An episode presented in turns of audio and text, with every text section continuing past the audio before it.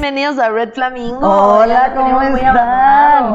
Pero ya estamos de regreso, de regreso con Dianita Meraz, como siempre, su flamingo de confianza. Su flaminguera de confianza. Después de mí, obviamente. Obvio, Y obvio. también nos acompaña una invitada especial increíble. Nos acompaña Anjo Nava de Háblame Sucio Podcast, que está en Spotify y en todas sus plataformas favoritas. Es un podcast de sexualidad, de relaciones, está cagadísimo. Tiene un contenido increíble, obviamente, por algo está aquí. Claro, bravo. Y pues Eh. nada, cuéntanos un poquito de ti antes de empezar. Eh, gracias Andy y Diana, este, estoy muy contento de estar aquí. Eh, pues yo en realidad no me dedico tanto a esto. Eh, Háblame Sucio fue un proyecto que surgió de como una idea muy random de yo grabar las conversaciones que tenía con mi socia, con Olivia Aguilar.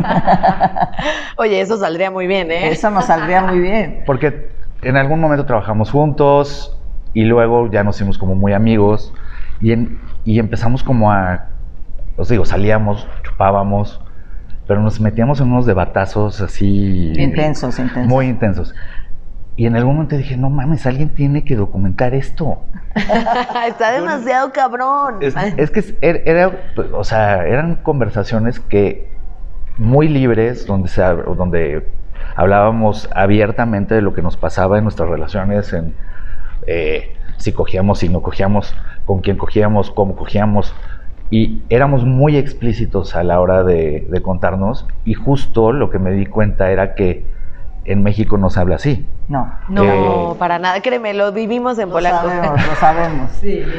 Y pues nada, entonces yo nu- nunca había escuchado un podcast en mi vida, pero se me ocurrió que la mejor forma de documentar una peda en su estado más natural era a través del audio. De acuerdo. y de no hacer, o sea, si pones una cámara y un reflector, No, pues ya no vas a hablar con la misma soltura. Entonces eh, lo sacamos, pegó cañón. En algún momento fuimos el segundo podcast más escuchado de México y Latinoamérica, Wow, solo wow. detrás de Martita de Baile, que Que ya te tratamos. llevaba ventaja porque ella está en la radio. Ella, hacía radio, ¿no? Entonces, Sí, exactamente. eh, pues pegó cañón y se volvió una comunidad muy linda de gente que lo primero que nos dice cuando nos ve, si nos reconoce en la calle, si nos dice algo, es gracias. Ay, qué Ah, Y es- eso se siente bien bonito. Sí, se siente bien cool. Y cuando te agradecen, porque por mucho tiempo no generamos un peso, sino que lo gastábamos eh, considerablemente, Entiendo eso. eh, pues es muy lindo que te agradezcan por ese esfuerzo. Y sobre todo que la gente, lo que nos dice es que sí empezaron a hablar De estos temas. Mucho más abierto con sus amistades. Había gente que nos decía que se juntaban así como echar vinito y poner el podcast. Ah, sí, sí, sí. Ah, sí, para claro, pelotearle, para estar hablando. Y de- Para debatirlo. Para comentarlo, porque la sensación que tienen es que quieren participar, o sea, que inmediatamente Claro. quieren responder. Que alguien dice, este, y entonces corté por esto. No, pero ¿cómo cortaste? Sí. Y, y pues ya funcionó muy bien y, y aquí estamos. Ah. Qué bueno, ¿no? Pues oye, qué honor tenerte aquí en el Flamingo, definitivamente, qué chingón. Oye, y pues nada, nada, Flamingos, hoy queremos platicar con ustedes de un tema que obviamente es de su interés. Esperemos que sea. Esperemos. Esperemos, no, hombre, claro, es prácticamente yo le pondría cómo vivir en la soltería y no morir en el intento, ¿no? Que está Con dos expertos, ¿no? ¿Ustedes cómo han vivido este tema de, de la soltería? ¿Ustedes creen realmente, o sea, porque yo lo que he visto en mi experiencia con mis amigos, conmigo, con un buen de gente, es que cuando estás en la soltería, como que la verdad, sí, constantemente, inconsciente o conscientemente, mucha gente está buscando una relación todo el tiempo. O sea, no es como que realmente siento yo que la gente disfruta eh, estar soltero verdaderamente. O sea, como que siento que todo el tiempo están de persona en persona en persona tratando de salir de la soltería. ¿Y por qué? O sea, ¿ustedes cómo, cómo lo han vivido? A ver, yo he tenido dos relaciones muy largas, pues todos mis 20, ahorita estábamos antes de empezar a grabar. Eh, estábamos hablando como de a qué edad echas desmadre, ¿no? Y yo realmente desmadres no eché en- durante mis 20 porque estuve en una relación monógama, comprometida, eh, como esa primera relación, como el, sa- el, el high school sweetheart que le Ah, llaman, ¿no? Ah, qué lindo. Eh, y me aventé ocho años. Wow, no, pues récord. Eso en mi vida lo he hecho, ¿eh? Qué locura. Y, y ahora mis relaciones no duran más de tres meses y cuando duran tres meses siento que llevo ocho años. No manches. Porque los tiempos han cambiado considerablemente de los 90 a esta época. Eh, pero luego lo, lo curioso es que fue, fue un periodo muy intenso donde aprendí. Eso estuvo muy bonito porque con mi pareja aprendí todo lo que había que aprender. No todo lo que había que aprender, pero mucho de lo que había Lo- que aprender. los básicos, güey. El, el one on one Sí, sí, que le. Ajá. llaman, ¿no? O sea, eh, todos estos, eh, por ejemplo, tus primeros encuentros sexuales y que sean todos torpes y qué te gusta, qué no te gusta, dónde tocar, dónde no tocar, la, cómo te integras a la vida de su familia, cómo se integra ella a la vida de tu familia. O sea, entonces todo fue ensayo y error, ocho años de aprendizaje muy buenos. De buenas experiencias también. Pero claro. luego me aventé siete años Anda. en absoluta soltería. Wow, muy extremista aquí nuestro invitado.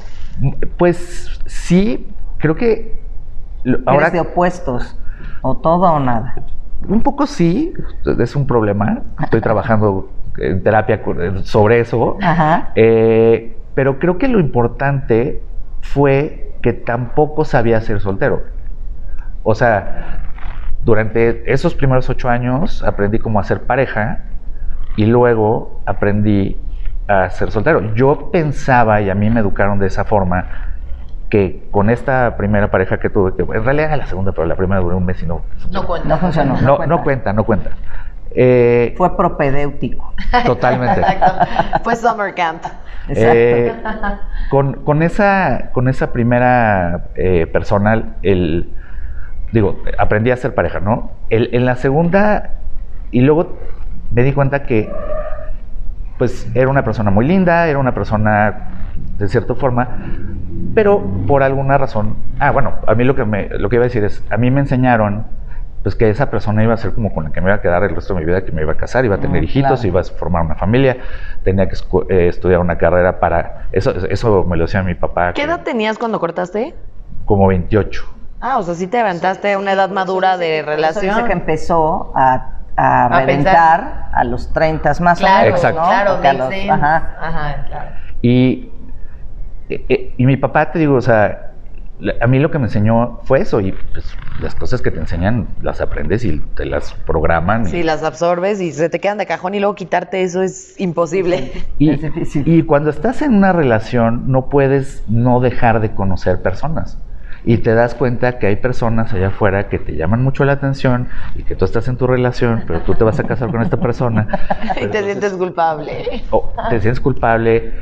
Eh, Es como los veganos que siempre se les antoja la carne, pero no la pueden comer, pues ya se comprometieron Exacto. con el veganismo. Exacto. Y, y te das cuenta que estás, o sea, que hay cualidades en las personas allá afuera, fuera de tu relación, que te parecen muy atractivas, que definitivamente no las tienes en tu relación, y te llama la atención, te da curiosidad.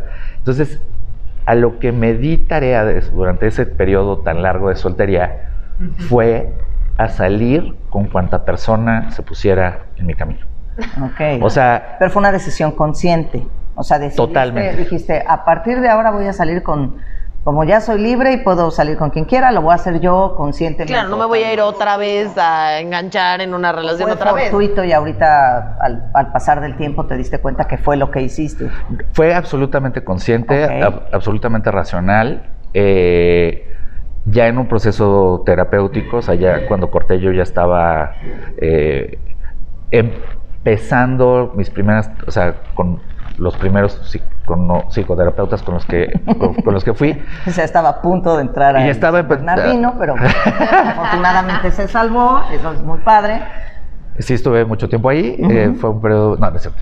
El- Pero, pero lo que estuvo cagado es que sí dije, bueno, a ver, ahora voy a salir con cualquier persona que se quiera desde tomar un café conmigo a que quiera pasar una noche conmigo, que quiera salir, o sea, que tenga dos dates y que diga, estuvo chido, pero prefiero ser amigo. eh, Claro. O sea, como más libre, no tan comprometido todo el tiempo. totalmente. Y, O más bien como comprometido con encontrar lo que en verdad querías encontrar. y lo que quería era conocer al ser humano. O sea, Claro. o sea, como, como eh, y, y, por ejemplo, batallaba mucho con salir con personas que no necesariamente me parecían del El todo, no, y del todo atractivas. O sea, como que eres medio quisquilloso y dices, ay, es que ese color de lipstick está horrible y me da asco darle un beso. Eh, o sea, que sí me pasó. O sea, salí O con sea, una- ¿cómo ves el mío? precioso, Ah, gracias. muy natural. No me gustaría que ningún hombre pensara que qué asco Qué por horror de darme un Y son por el esas- y son esas O sea, cosas- nunca había pensado en eso. No, yo tampoco, ¿eh? Si no, ni me lo ponía. se me había ocurrido, ¿eh? Pero, pues piensa que tienes que ser, o sea, ves el lipstick, si te da como asquito el color, o si te da, o sea, porque al final te lo vas a embarrar tú también en tu boca. ¿De qué a- color era? Me da muchísima curiosidad. Era como café oscuro. Ah, ok, Ah, ya. ya, ya. Y, y- Dije, no, pues, ¿de qué color era? ¿Amarillo? Era... No, todavía el amarillo como que es más comida, ¿no? no, era, era, era una persona muy pálida y se ponía ese. Y cuando se le empezaba como a borrar, o sea, como, como, como que yo feliz así de, no mames, que siga, que se siga borrando, que se siga borrando. Entonces le dabas se lo otro volvió a beso y le dabas besos Exacto, y ella se lo volvía a poner porque exacto. sentía que le Y yo quitaba así, su "Ugh". glamour. Pero, o sea, desde esas idioteces. eh, No, no son tan idioteces. pero- Pero, son, son cosas que creo que dicen mucho de ti también. que soy una persona superficial y que valgo mal. Sí, pero. No, no, no, que eres una persona un tanto cuanto piqui. Un poquito, güey. ¿Quién se fija en el labial? Bueno, creo que todo el mundo es muy picky. Sí, o sea, de alguna manera sí. y, y pues nada, o sea, a lo, a lo que voy es salir con gente increíble, salir con gente deleznable, salir con gente De todo. de todo. Y lo que aprendí fue a reconocer cualidades en las otras personas que no sabía que existían y que me podían en algún momento eh, venir muy bien en una relación de pareja.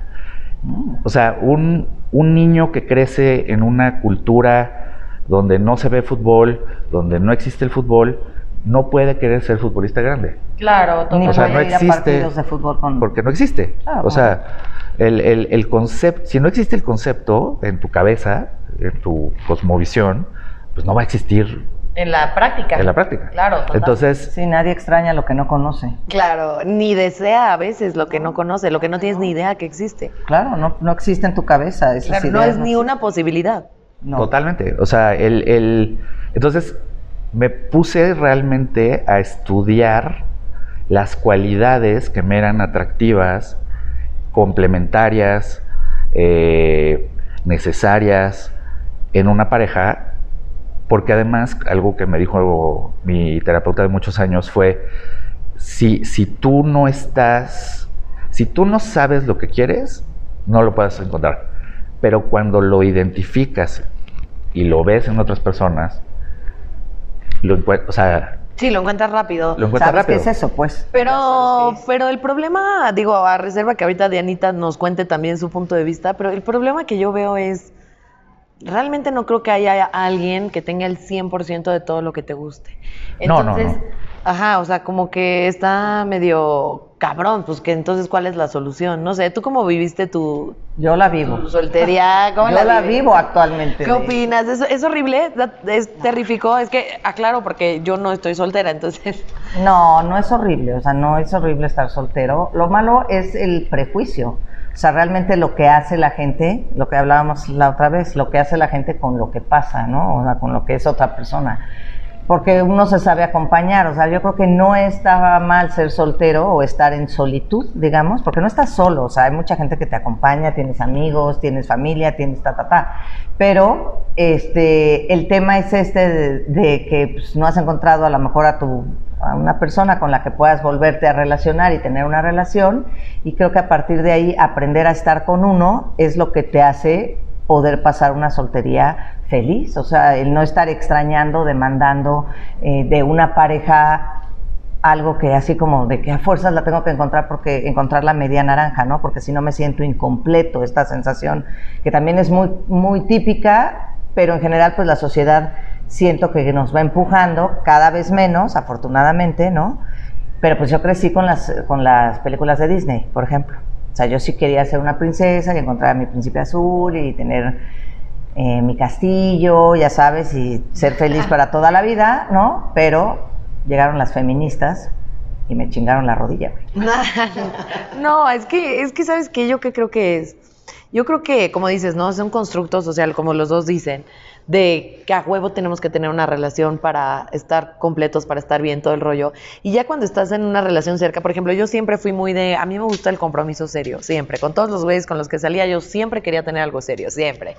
Y ahora que, que ya estoy en una relación muy seria, tal vez más seria de lo que yo quisiera controlar, pues como que sí se te sale el rancho de las manos y sí dices en algún punto como de, fuck, ay, ya sé de que no, no estoy tan segura de que este nivel de compromiso es, el que quiero, porque nadie te prepara para eso. O sea, nada más te dicen, ay, ten pareja, va a estar chido, este, te la vas a pasar cabrón, no vas a estar solo, te van a papachar, vas a tener quien te ponga atención, quien tenga detalles contigo, y realmente no te dicen todo lo que hay in between, que como dices tú, que puedes conocer gente cuando estés en una relación y que pues tienes que guardar obviamente respeto, tienes que guardar prudencia, no te van a contar que pues que igual iba a haber cosas que te caguen de la persona y vas a tener que en algún punto decidir si quieres seguir con eso o si mejor mandas a la goma los ocho años o los dos años o lo que sea que lleves con una persona. O sea, como que hay un chingo de dilemas que se van a dar cuando empieces a tener una relación seria que nadie te dice, que nadie te dice y que si te los dijeran, o sea, si te dijeran, te vas a sentir así asado cuando te pase esto, cuando te pase el otro, quién sabe si realmente uno se metería a una relación tan seria. Y hay algo que, que dijiste, Diana, que me parece fundamental. La gente que, que padece la soltería eh, La pasa es, muy mal. es porque se siente sola, sola, es sola, solo, sole, ¿no?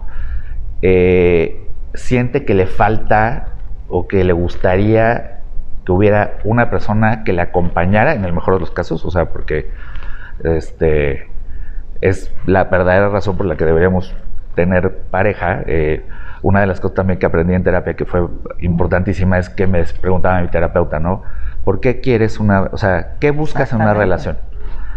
Eh, y yo decía, pues alguien que me acompañe. No, o sea, decía, por ejemplo, eh, alguien de quien aprender, que sea una persona llena de Que me haga conoci- crecer. que, Sí, que dale, yo me haga Que me nutra y me enriquezca. Que cero es lo que en realidad necesitas, güey. Pero, pero por ejemplo, yo decía, que me, que me haga, que me enseñe mucho.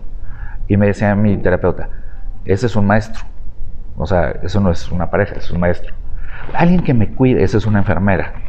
Alguien que... Me acompañe. Y, y entonces te hace pensar qué es realmente lo que quieres, y eso creo que es un proceso individual, cada quien que piense en su casita y ya.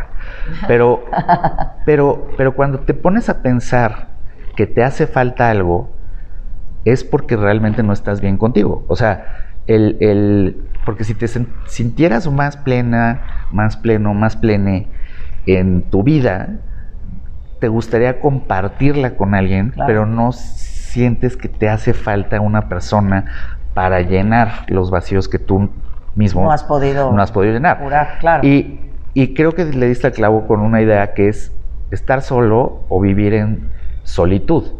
El que quien vive en solitud es una persona que y, y que además son cosas que podemos empezar a practicar. O sea, yo no había manera que me metiera un cine solo. Y luego aprendí que ver una película Es mejor. en un cine solo es increíble.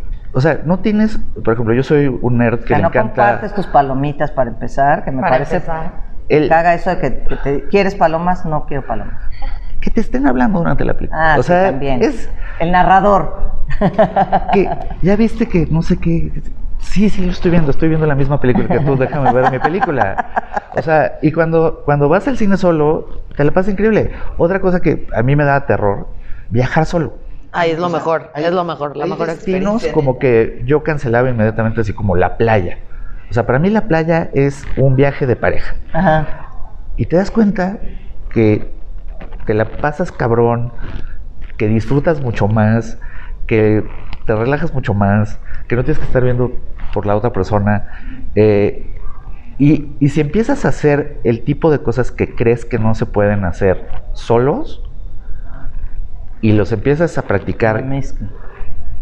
¿Qué, qué es eso? ¿Qué pasó? Una mosca. Ah, una mosca. Perdón, disculpa. Es que uh, se huele terrible este Sí, güey. este güey huele horrible. No, fue Eh, una mosca, perdón. O sea, cuando te das cuenta que, que en realidad lo puedes llegar a disfrutar incluso más que si estuvieras acompañado, acompañada, acompañada, entonces te das cuenta lo bonito que y lo rico y lo enriquecedor que es pasar tiempo con uno mismo. Y cuando empiezas a pasar tiempo con uno mismo, también estás aprendiendo. O sea, Claro. y estar en soltería no quiere decir estar solo.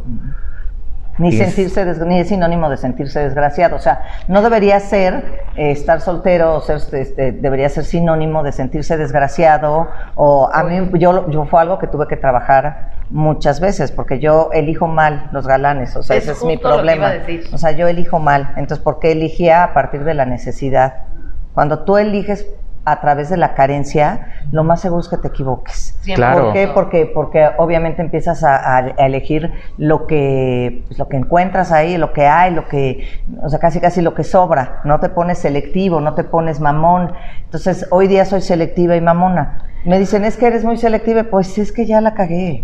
Y ya me hice daño. Y ya estuve en relaciones tóxicas por seguir con la necesidad de tener una pareja. Hoy día ya no lo quiero. Y mira, me llevo tan bien conmigo misma que el que me acompaña a la playa tiene que ser el, el- el postre, tiene que ser el extra. O sea, yo me la voy a pasar de huevo. Si vienes conmigo, no, o sea, güey, tú tienes que ser el extra, ¿sabes? Lo, la cereza del pastel.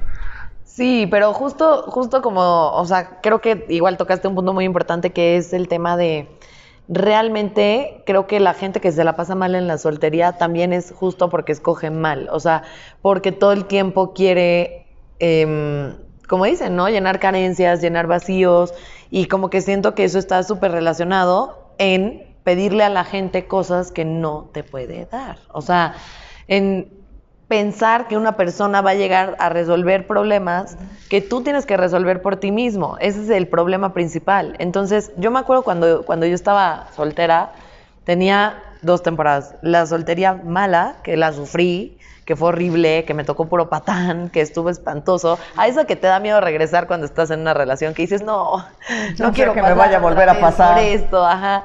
Y esa me la pasaba mal porque yo tenía un perfil, yo tenía un checklist de lo que querían la gente. Y cualquier pendejo que encajara, aunque sea como en tres, en cinco puntos del checklist, yo decía, buenísimo, ya, con eso. Y lo demás yo lo moldeo. Lo demás yo lo arreglo. No pasa nada. Lo, lo vemos- lo sacamos adelante porque ni modo que alguien sea tu 100%, que no sé qué. Eso fue la primera parte, que obviamente me, me terminó haciendo mucho daño porque terminé con güeyes que no eran para nada lo que quería y que nada más tenían dos, tres características que, que pues me gustaban y estaban cagados y ya, se acabó, ¿no? Cagados. Literal.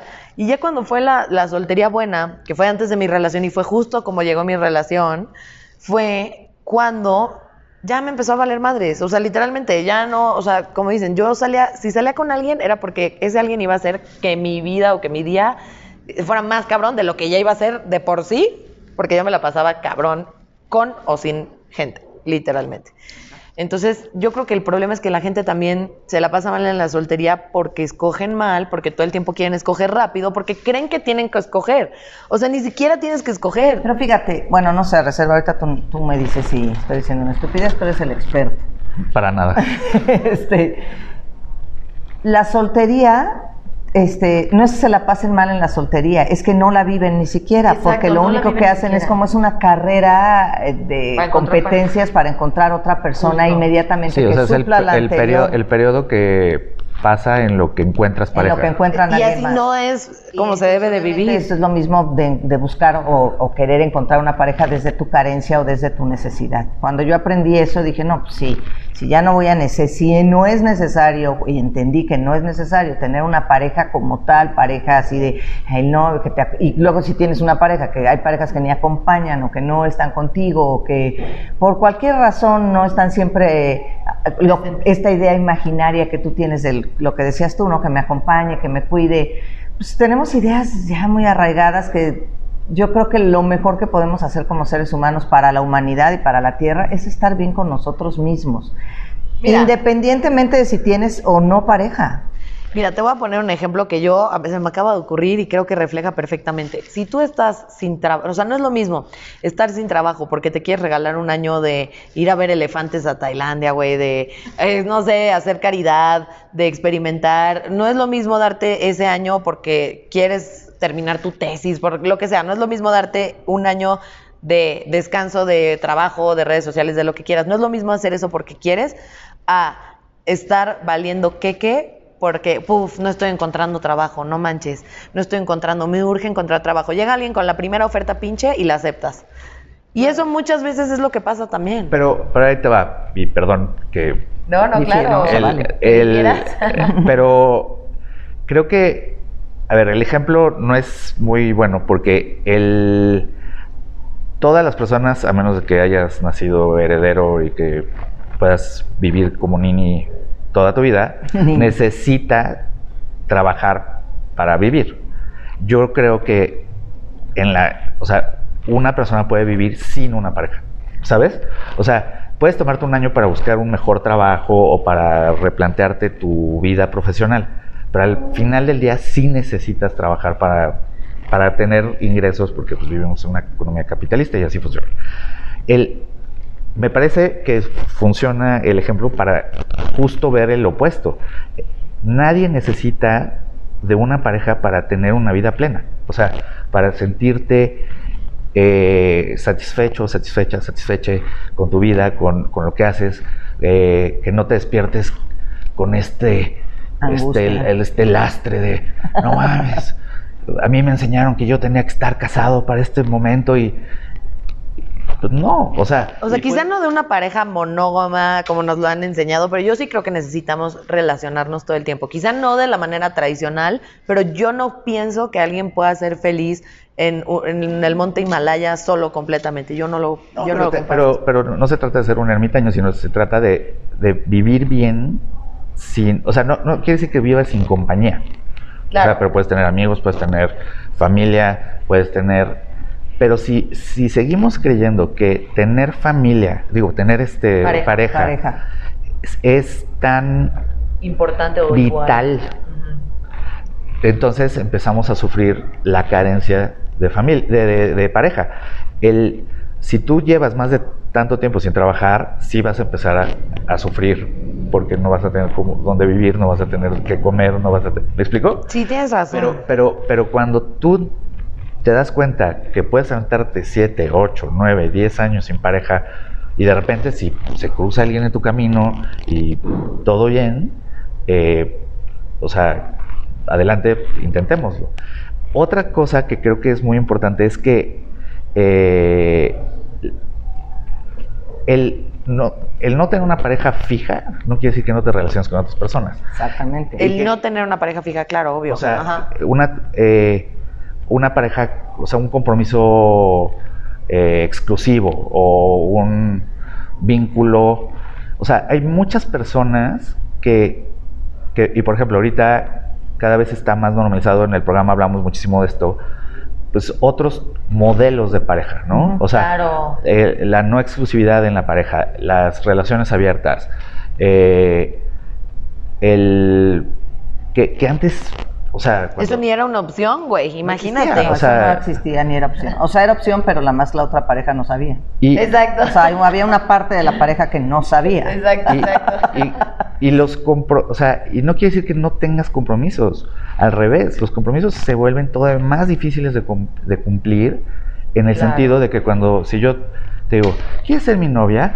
Entonces tú dices, sí, ya está socialmente entendido el concepto de noviazgo, ya sabemos que es exclusivo, monógamo, eh, comprometido, que tienes que meter a esa persona en tu lista de prioridades, porque si no, ¿cómo, cómo no me hablaste hoy? ¿Cómo no nos vimos hoy?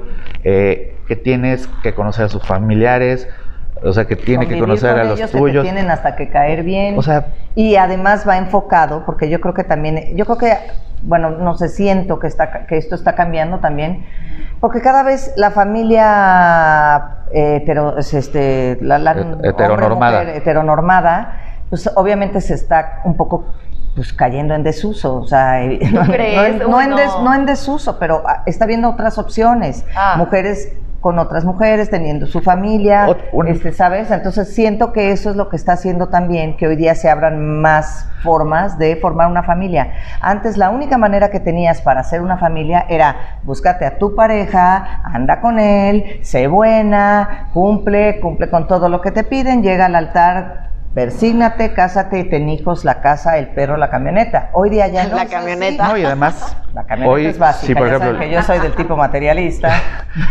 si, si eres mujer y quieres tener hijos, o sea, porque está, es una de tus metas, es algo que deseas, te sientes capacitada, crees que lo vas a hacer muy bien. Antes creías que, puta huevo, tengo que encontrar un Claro. marido, o sea, Un no un novio, no un una marido. pareja, un marido para poderlo hacer. Claro. Y además tengo el reloj biológico y va en contra de hoy la tecnología y, o sea, te permite, o sea, ya puedes tener hijos a los 45, o sea, y, por ejemplo, hubo una vez, o sea, esto es una anécdota que además súper progre para el momento en el que ocurrió, Progre. o sea, una de mis mejores amigas un día se me acercó así, me dijo, oye, ¿te puedo invitar a café? Sí, sí, sí, trabajábamos juntos. Nos cruzamos así a la torre de al lado, en mis épocas godines. Eh, fuimos por el café y me dice, te tengo en el top 3 de candidatos para ser padre de mis hijos. Y yo, Ay, no, o sea, ¿qué onda? Qué, qué buen ranking. top 3. Top 3, no está mal. Y, y le pregunté, pero, pero ¿cuál es, o sea, bajo qué términos, cómo funciona? O sea, nos vamos a casar. O sea, yo to- Dame, Tú ya emocionado. emplázame, Oye, tú ya emocionado, ¿no? Dijiste, güey, ya tengo no tanto. casa. No, no, No voy a- o sea, no, creo que alguien se emocione tanto por esa noticia en un café, güey. Y de Godín, o sea, echando el cigarrito fuera de la oficina. O sea, O sea, se animó. el- se animó. el- y me dijo, no, o sea, yo lo que estoy buscando, o sea, yo no voy a depender de tener una pareja para ser mamá.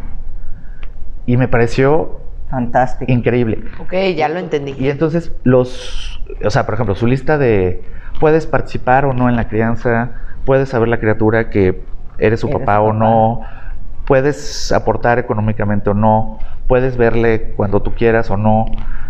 Y, y pensé, lo tiene tan racionalizado, lo tiene tan bien pensado, que no va a ser difícil que haya una persona. Y lo pensé, pensé, la- en una es así, o sea, me podría pues, a- este, rifar y, y entrar en ese modelo. Y estoy hablando de hace más de 15 años, una cosa así, Wow. o sea, era, era, Sí, era- era una muy insólito. era una muy adelantada a insólito. su tiempo, Era una ¿no? mujer mucho más grande que yo, o sea, todo cool.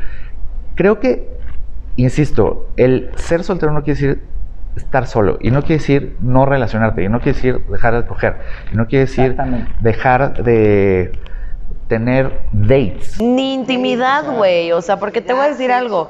O sea, la gente cree que solamente en pareja puedes tener intimidad y por eso es que desean tanto todo el tiempo estar en una relación. Porque en las relaciones tenemos siempre intimidad. Porque es- viene con el paquete, como tú dices. Viene como implícito que va a haber intimidad. Y me refiero a no intimidad de, de sexo, de hacer el amor. O sea, me refiero a realmente conectar con la gente. Y, y es lo que siempre he dicho. O sea, como que creo que la gente también sufre mucho en la soltería porque creen que no pueden tener intimidad porque en la soltería no se puede tener intimidad, porque eso ya es pasar a otro nivel. Cuando en realidad no tiene que ser así. La gente tiene que aprender que puede conectar con otras personas, que puede tener intimidad con otras personas. Sin llevar eso a otro nivel, o sea, sin llevar eso a otro nivel de compromiso de, ay, bueno, ya tuvimos intimidad, ya conectamos, cabrón, ya platicamos, cabrón, ya todo cabrón, pero, ajá, ¿qué sigue? Inclusive Ahora- podrías tener ¿ahora una amistad con, o sea, Sí, o sea, ya tener mucha intimidad con alguien. O y sea, no que- querértelo coger. Exacto, pero ya como que la gente también, güey, la gente que se como que se atribuye, güey, derechos que nadie les dio, güey. O sea, tú intimidas con alguien en una conversación o conectas con alguien y automáticamente esa persona ya se ilusiona. También por eso a la banda le da miedo intimidar, güey, porque no Intimar. quieren comprometerse con, o sea, con, pues, güey, con, un- con otro compromiso, pero no tiene nada que ver. Tú puedes, tú puedes perfectamente conectar con la gente sin tener que pasar a otro nivel y, y así lo disfrutas más. Y, y creo que una palabra también clave de lo que acabas de decir es el miedo. Eh, ¿Cuántas personas todos conocemos que no brincan de una relación a la que sigue y toda su vida han estado en pareja? O sea, el... Porque les da terror el perder esa persona, o sea, aunque su relación esté horrible, o sea, les da terror que se acabe y cuando vuelvan a tener la suficiente fuerza para cortar esa relación que tal vez es nociva o que tal vez ya nada más se acabó o que tal vez no funcionó, inmediatamente se vinculan con la siguiente persona. Claro, claro. O sea, y, y ni siquiera se dan el tiempo de doler lo que acaban de perder. Bueno, O sea, si era una mierda. Hay gente tampoco. que vive el duelo dentro de la relación. pero- O sea, sí una te duele perder una la pérdida. relación y sí, sí, te, te entiendo. Es un- Pero, pero no tiene que ser una relación este, tóxica. O sea, pon tú una relación que simplemente faded away, ¿no? Este, que se fue diluyendo, que dejaron de coger, que dejaron de tener, que empezaron a crecer por, por Diferentes lados. di- diferentes lados. Te da terror, te da terror este, soltarlo, que perder esa estabilidad. Es eso, te da miedo perder la estabilidad, 100% es eso. El- Sí. y, y te das cuenta que puedes entrar a uno de los mejores momentos de tu vida. O sea, y que vas a hacer cosas que de otra manera tal vez no haces. No harías. Totalmente, pero siento que también como que da miedo este tema de la estabilidad, o sea, de perder la estabilidad, porque hay ciertas expectativas de que siempre tienes que tener estabilidad también. O sea, como que el caos es algo inmediatamente rechazado por la sociedad, güey. No... Pero ¿quién dice que no puedes estar estable sin una pareja? ¿Sabes? Claro, El- total. el- Es que eso es como, es, es- vuelvo otra vez al tema de la media naranja y estar desacompletado o estar desbalanceado. Entonces, estás estable porque tienes pareja, pero si te falta la pareja ya no estás estable, pues no, procura mejor banda, procuren, ¿no? Ser, estar estables ustedes para que cuando esa, no que no te duela, no que no le dediques ahí unos momentos de llorar y de Una lloradita de la y a trabajar, y tal. Ajá. O sea, te limpias las lágrimas y a seguir lo que sigue, pero sí creo que es a partir del miedo a no encontrar lo que deseo. O sea, ese Exacto, miedo exacto. te puede paralizar. O sea, tengo miedo, o sea, tengo esto, igual no es suficiente, pero bueno, o sea, es como, tengo estas manzanas, o sea, no están tan chingonas, sé que hay unas más brillosas y más chingonas y jugosas, pero yo ya tengo estas, o sea, yo ya me pepené. Claro. Este, ahora cómo suelto esta pinche canasta para ir por esa, y qué tal si lo que encuentro está podrido. Literal. O sea, vas a llegar y vas a decir, híjili, pero si yo tenía estas que no estaban tan bonitas, pero podridas no estaban, 100%, ¿sabes? Entonces, es esta parte pues de, güey, pues mejor vivir en el ahora, es mucho más fácil. Hay, hay una, hay, hay- una este, psicoterapeuta que me gusta mucho, tiene TED Talks, tiene libros, que se llama Esther Perel. Ay, Ah, es somos fans en este podcast de Esther Eh, Perel.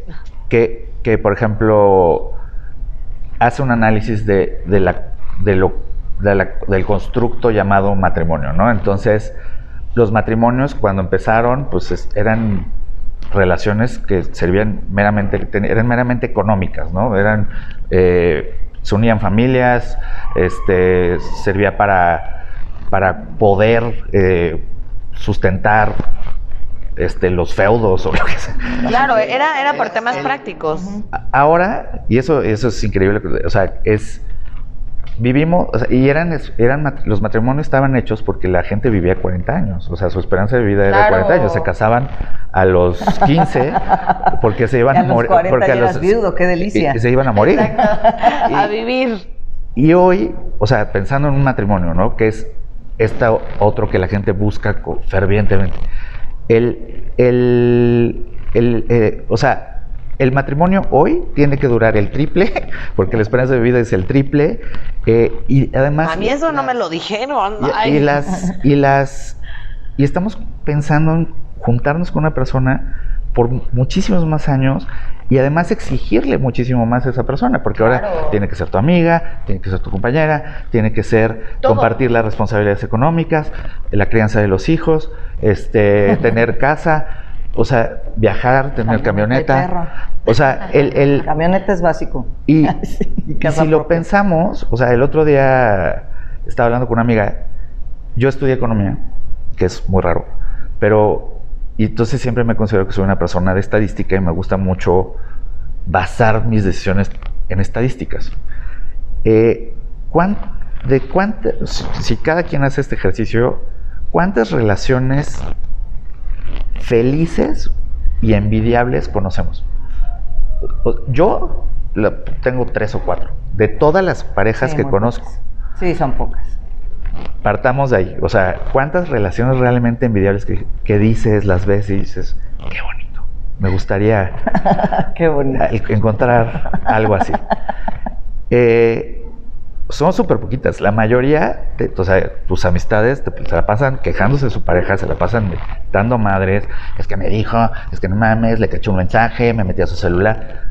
O sea, una toxicidad en las relaciones actuales que uno dice hueva. Hueva. Bueno, Pero- antes no pasaba eso porque no había celulares. Pero había Pero carta, había el pero había. papelito en el saco. Pero había el beso, el beso en el, en el traje. el, el- el pañuelo, ¿no? Exacto. Con Y, lipstick. y luego te pones a pensar una, estra- una estadística todavía peor, que no tengo el número, pero el de cuántos matrimonios que conoces superan, o sea, llegan al- al- a lo que se supone que debería durar un matrimonio, que es toda la vida. O sea, Sí. ¿cuán- ¿cuál es la tasa de divorcios? Tú eres abogada. O sea, ¿cuál es la ta- tasa de divorcios de los matrimonios actuales? O sea, la probabilidad de que acabes soltero es altísima. Mira, o sea, incluso casándote. Claro. En claro. México, eh, justamente, eh, yo también me puse a investigar el dato, en México es más la gente casada que divorciada, pero no por un tema de que hay matrimonio feliz, sino por que México es un país muy conservador. Y en México se prefiere tener la doble familia, la infidelidad, bla, bla, bla. Porque en México también hay un tema en las relaciones de estatus económico, en las que muchas personas deciden estar con otras personas por el estatus económico que le brindan o el estatus social.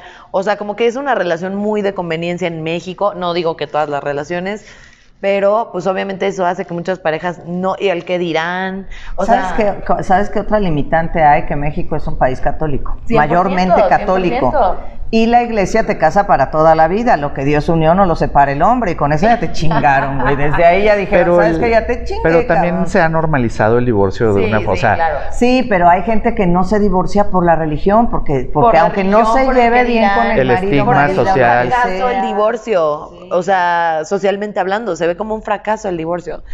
Que es la tontería más grande que existe, Claro, porque el terminar una relación que no, no que no funciona, funciona, eh, debería, bueno, qué bueno, deberían darte una medalla. O sea, no- La bienvenida de soltero. Como abogada, para mí, el matrimonio es un contrato, güey. O sea, ya espiritualmente, como tú quieras ver la relación, eso es diferente, güey. Pero para mí el matrimonio es un contrato para que no nos madremos por nuestros bienes y para que no haya pedos con mis hijos si es que tenemos uno, güey.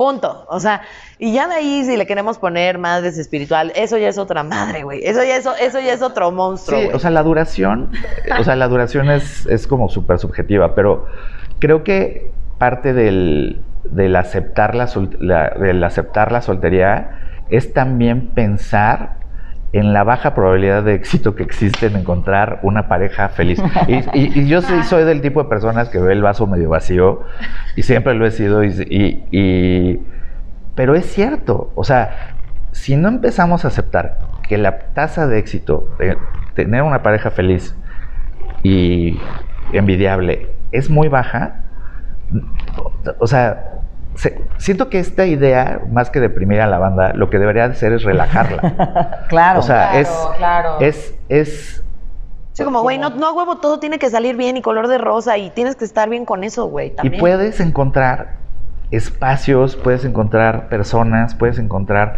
un estilo de vida. Eso también me parece importantísimo. O sea, el, yo sí adopté totalmente el estilo de vida del soltero. O sea, y el soltero cuarentón, nunca me casé, no tengo hijos.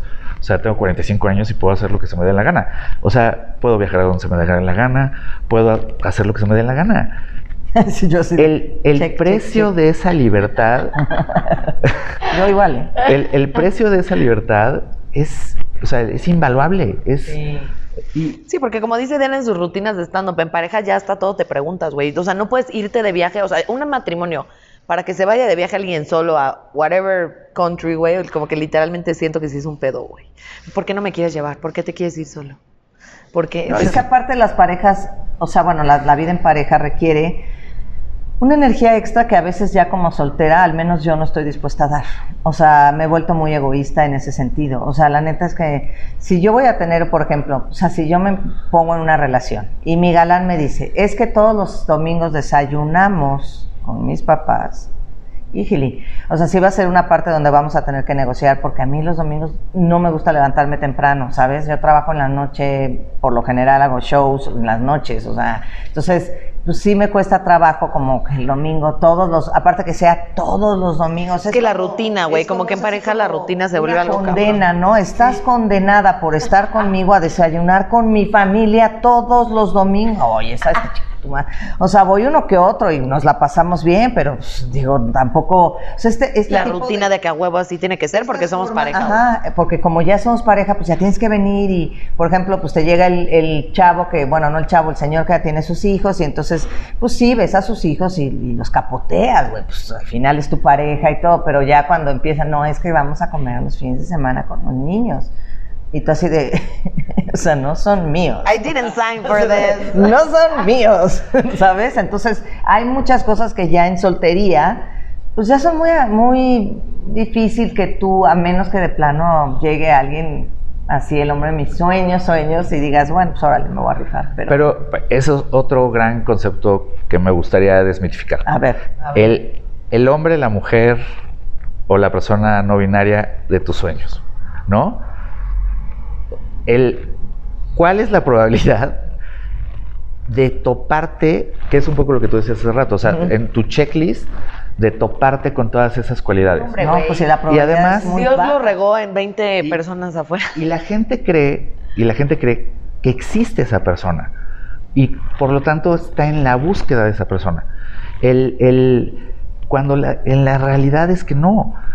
Lo bonito de, creo que lo bonito de tener pareja o de salir con personas es justamente lo que decía yo al principio, descubrir cualidades que no sabías que existían. Sí, de acuerdo. Porque lo que da a mí me da una hueá espantosa es diseñar así, ¿no? Así como a la persona de mis sueños y luego ponerme a buscarla. Ay, sí, no, suena tontísimo además. Es como el, es el, es el santo grial, o sea, es una cruzada a la que te vas a enfrentar a partirte, la, a partirte la madre a lo güey. Hay una práctica, no sé cómo se llama, esta parte donde te, donde te dicen, es que escribe como quieres. Ah, ya manifestar. De manifestarlo, porque entonces dices, güey, ya lo manifesté, güey, pero este güey existe realmente, entonces te da esa expectativa de, o sea, que porque si lo expresas, lo creas, dices, no, güey, no es magia, o sea. Y, güey, como que siento que la gente dice, quiero una maceta igualita a esta, pero, quiero que tenga aquí brillitos, este quiero que sea azul, esto quiero que... Y entonces si la maceta, aunque está preciosa y aunque es igual, si no está exactamente como quieres, la mandas a la fregada. O sea, y es ilógico. O y, sea... Y yo las relaciones, de estas relaciones sí envidiables, que sí existen, o sea, y, las puedo nombrar y digo, pero las cuento con una mano. Eh, en, la constante de esas relaciones fue descubrí en esta persona a la persona que yo necesitaba. O sea, él, porque me dio cosas que yo no sabía que existían y que ahora me hacen una mejor persona. Una, rica, una persona más rica. El, el, y, más completa tal vez, ¿no? O sea, porque odio la, idea de la media naranja, pero sí creo en el you complete me, ¿no? O sea, porque te están dando eh, cualidades, más recursos, güey, literal. Para, tú vivir con mayor plenitud. Entonces, el, yo, porque tampoco creo en la felicidad como este estado pletórico en el que uno llega, como si fuera una montaña, y ya llegué, ¿no? ¿Y ahora qué hago, no? Ya llegué, ¿y ahora qué hago? O sea, o sea, imagínate pues ser feliz. Es que no soy feliz. Y, nadie, y, otra vez voy a sonar Tanto muy... caminar hasta allá para ser feliz y no soy feliz. Y nadie es feliz, o sea, la felicidad se vive por... Son, picos, o sea, son picos. Yo soy feliz. Y vivir así feliz todo el tiempo también, qué horror. O sea, me gusta la neutralidad, me gusta el equilibrio, me gusta el balance. Pero, pero creo que lo, lo más importante yo, que rescato de la soltería, es no perder la capacidad de dejarte sorprender por las personas. Eso me encanta. Eh, está muy bonito. si pudieran dar un consejo ya para ir cerrando, si pudieran dejarle algo a la audiencia, si alguna frase o algo con lo que se pudieran quedar, ¿cuál sería? Este me gustó mucho. A mí también. Vuélvelo a decir, por favor. Sí, vuélvelo a decir. Ya se me olvidó, tengo un desorden de atención terrible, pero... no te dejes de sorprender. es... O sea, creo que lo, lo, importante de la soltería es que no, que no pierdas tu capacidad de dejarte sorprender por el resto de las personas, o, dejarte sorprender. O sea, en general, ya, ya no sé qué, cómo lo dije hace rato, pero de, verdad tengo un desorden de atención terrible. Pero el, el, la capacidad de sorprenderte, que es, por ejemplo, como los niños ven el mundo, o sea, o sea cuando un niño ve descubre algo nuevo, es como, ¡oh! Pero, pero ves esa ilusión de, ¿qué es esto? Ujú. O sea, por ejemplo, creo que no hay videos más bonitos de niños teniendo contacto con animales por primera vez. Es entre me- miedo, sorpresa, risa, es una, entra en un estado histérico inmediatamente, Sí. como- no saben si reír, llorar. Si es tanta la emoción y como cuando crecemos, cuando la vida nos patea, Ujú. vamos perdiendo esa capacidad.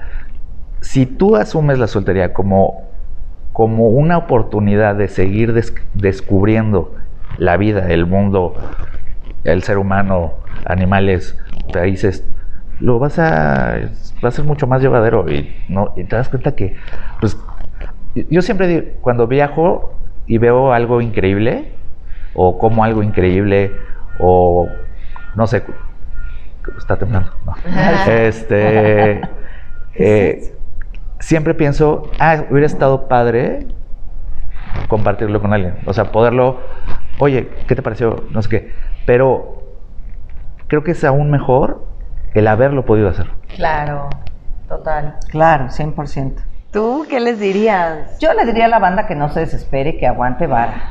Que aguante vara en el, en el mejor sentido de la palabra. O sea, yo, aparte de lo que acabas de decir que se me hace precioso y que está lindísimo para poder salir al mundo hacia afuera con nuevos ojos o con ojos de niño todo el tiempo, también es verse hacia adentro. O sea, yo sí soy muy de, mientras mejor te conozcas, mientras mejor estés contigo, mientras mejor te caigas, o sea, pues, tu parte o tu momento de ser soltero, de estar soltero, si realmente lo que quieres es buscar otra, pues, otra persona para que te complemente o te acomplete o como tú le quieras decir, conócete a ti también y pásatela bien contigo porque creo que nadie que se la pase bien consigo mismo no se la pasaría mejor con alguien más, vamos, o sea, pero si tú eres un pinche amargo, este, de todas las de pedo, porque tú traes carencias, porque es un tóxico, pues cúrate primero eso y luego ya, ya buscar a ver qué te puede llamar la atención de una pareja y vivir con eso, ¿no? Muy bien, muy bien. Sí, tú no, puedes, am- tú no puedes amar a alguien si tú no te amas a ti mismo. O sea, Claro. es, Sí. es- Regla número uno, basiquísima, hasta del libro de Pablo Coelho.